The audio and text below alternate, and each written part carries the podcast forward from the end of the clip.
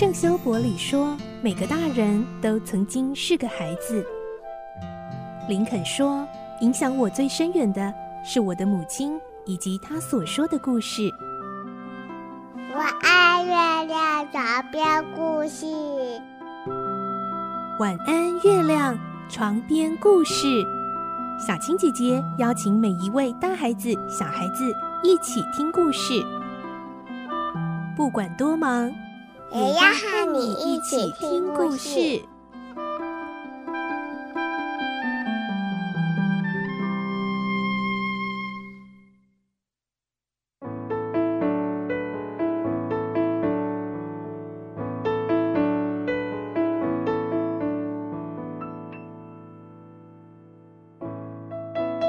晚安，你和我们一起听故事。我是小青姐姐。这个星期我们继续来听双面人的故事。我们的内容取材自东方出版社《亚森罗平传奇系列之双面人》同名书籍。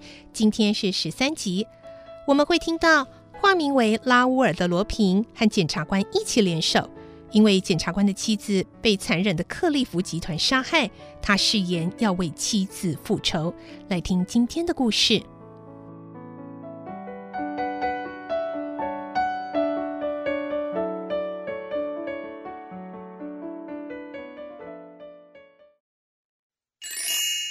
双面人十三集：检察官的复仇。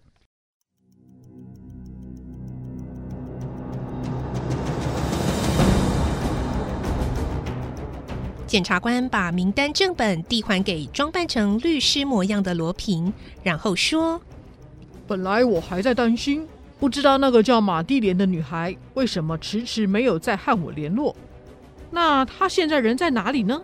是不是发生了什么意外？”他该不会被克利夫的人抓住了吧？哎，我真的很担心呢。罗平回答：“哦，不，他被我杀了。”什么？你杀了他？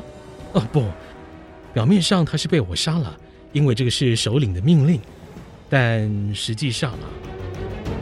罗平把事情的经过一五一十的向检察官报告，让检察官大为吃惊，真令人难以相信。好像在看推理小说。你是说马蒂莲还平安的活着吗？嗯，是的。第二天早上，我和他通过电话，他就住在我朋友开的旅馆里面。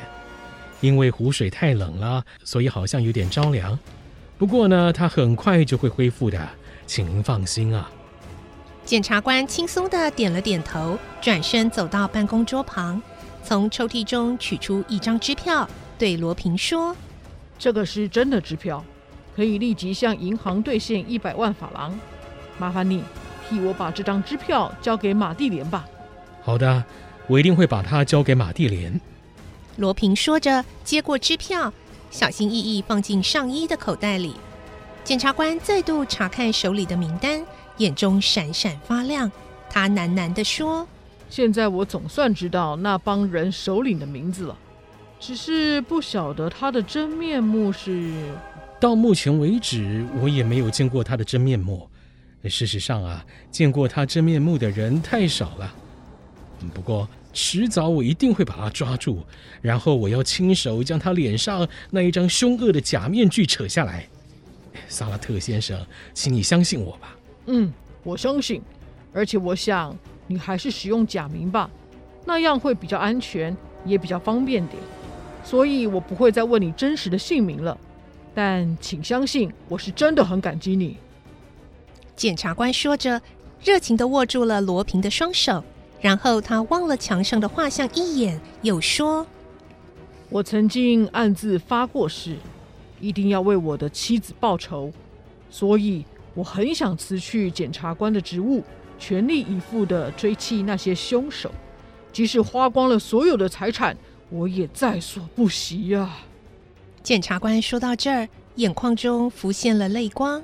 他叹了一口气，继续说：“唉，每当我独自一个人待在这间办公室的时候，我总会对着妻子的画像喃喃自语：‘克里斯汀，你放心的安息吧，我一定会为你报仇的。’哎，你刚才说你和克利夫集团也有深仇大恨，要去逮捕他们。”所以请你和我合作吧。”罗平若有所思地说：“嗯，克利夫集团是一个凶狠残暴的暴力集团，他们无恶不作，甚至为了达到目的不惜杀人。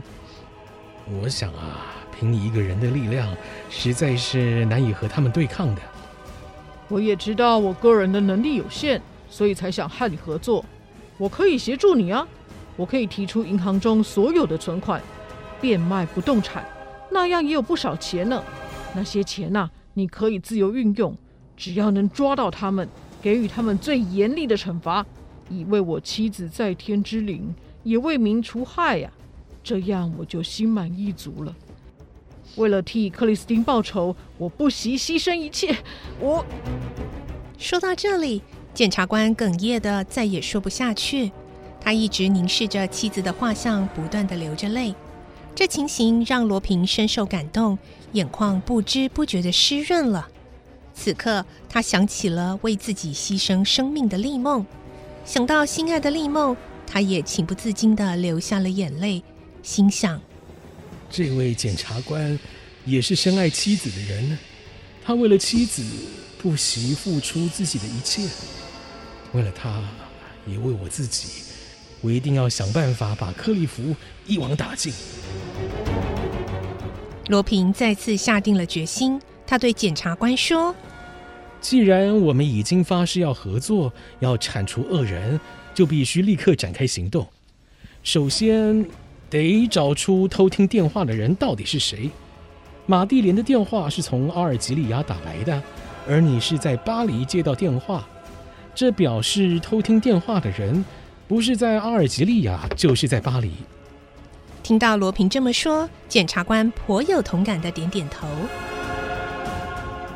嗯，常常在你这里接听电话的人是谁呢？哦，由于我本身的业务繁忙，所以大部分时间我都没有直接接听电话呢，而是由秘书代劳的。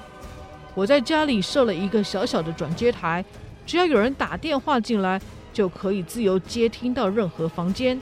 嗯，也就是说，只要有人打电话进来。问清楚对方要找的人是谁之后，便能够任意转到别的房间中接听了。那么，在转接台的人可以自由接听外来的电话了？当然，哎，不过我很信任在我这里工作的每个人，所以刚才我才会那么肯定的回答，绝不可能有人窃听我的电话，而且出卖我的。我相信我手下的人，不管是女仆或是秘书，他们都十分忠诚可靠。你这里总共有几个佣人啊？一共有六个人。首先是迈尔，他专门负责应门以及接待客人的工作。哦，再来是吉贝特。说到这里，检察官停顿了一会儿，才难过的说：“唉，他是陪着我的妻子克里斯汀来到我家的。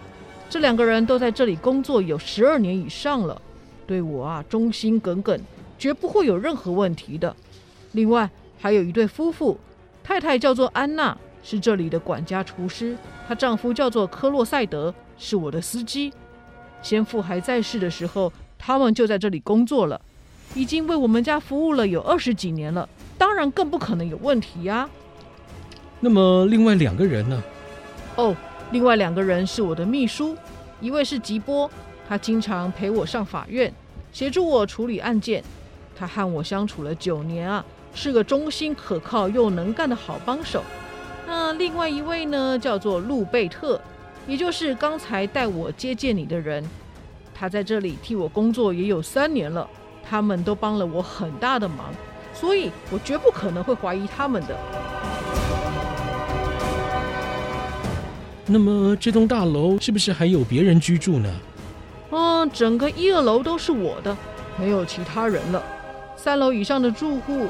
出入都是使用电梯，他们没有理由窃听我的电话，同时也不可能有办法窃听到的。嗯，说的也是。难道连一个可疑的人都没有吗？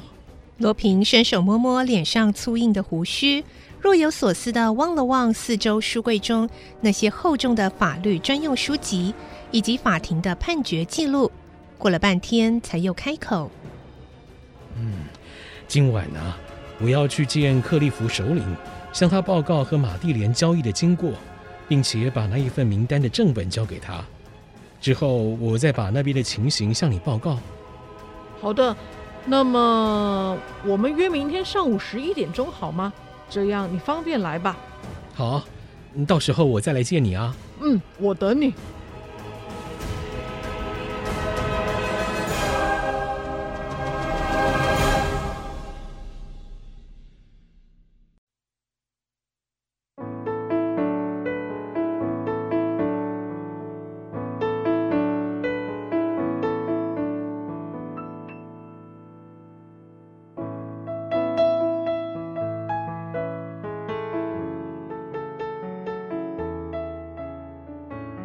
今天的故事就先听到这里喽明天再继续来听双面人的故事。我是小青姐姐祝你有个好梦晚安拜拜。小朋友要睡觉了晚安。